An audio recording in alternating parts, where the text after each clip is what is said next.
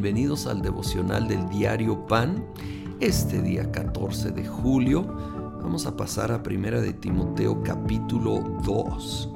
Dice el versículo 1, así que recomiendo ante todo que se hagan plegarias, oraciones, súplicas y acciones de gracias por todos especialmente por los gobernantes y por todas las autoridades, para que tengamos paz y tranquilidad y llevemos una vida piadosa y digna. ¿Cómo necesitamos obedecer esta palabra? Orar por todos y especialmente por los gobernantes, por los que tienen autoridad, para que podamos vivir en una sociedad donde hay paz, hay tranquilidad. Y es, es, un tema complicado, la verdad, a veces los gobernantes, las autoridades, uno ve muchos abusos, uno ve mucha corrupción. Pero la primera cosa que necesitamos hacer es orar. No digo que es la única, pero es la primera. La primera es orar por nuestros gobernantes, por nuestras autoridades, que Dios levante a justos y remueva a injustos y a los que queden que Él los esté llenando con sabiduría, con hambre y sed de justicia, para que obren de tal manera que pueda haber más paz y tranquilidad.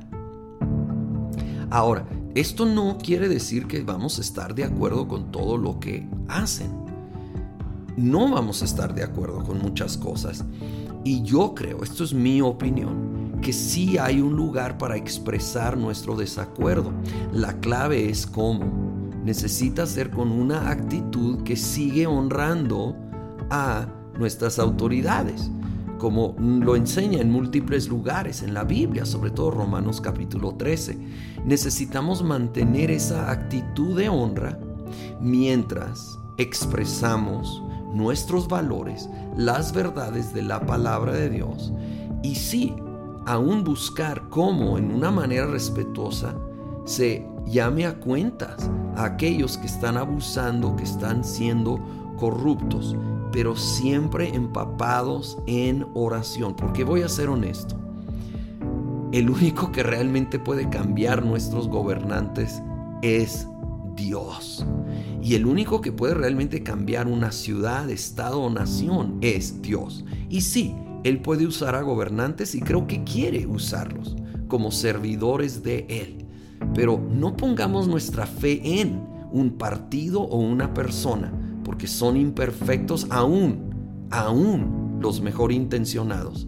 Entonces, nuestra confianza debe de estar en el Señor mientras seguimos orando por los gobernantes. Sigo con la misma, eh, el mismo pasaje, versículo 3. Esto es bueno y agradable a Dios nuestro Salvador pues Él quiere que todos sean salvos y lleguen a conocer la verdad, porque hay un solo Dios y un solo mediador entre Dios y los hombres, Jesucristo hombre.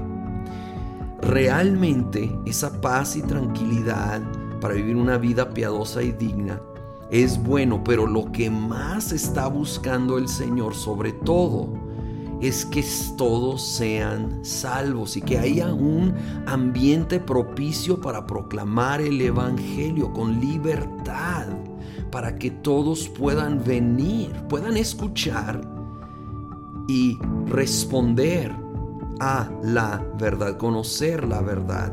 Y la verdad aquí lo subraya, hay un solo Dios. Hay un solo mediador entre Dios Padre y los hombres y es Jesucristo hombre. Jesucristo es el único mediador entre nosotros, los seres humanos y Dios Padre. No hay otro, no hay otro camino al Padre, no hay otro digno de ser adorado, no hay nadie más a lo cual debemos orar. El único al que debemos orar es en el nombre de Jesús. Es el único mediador entre nosotros y el Padre. Y en el nombre de Jesucristo venimos ahora, Señor, levantando nuestras necesidades pero en particular hoy nuestros gobernantes y autoridades te pedimos que tú levantes a justos y remuevas a injustos y a los que ocupan lugares de autoridad, que los llenes con hambre y sed de justicia, con sabiduría en abundancia, con tu protección, tu gracia y que todos, incluyendo nuestros gobernantes, oigan la verdad, te conozcan a ti, vengan a la salvación en el nombre de Cristo Jesús. Amén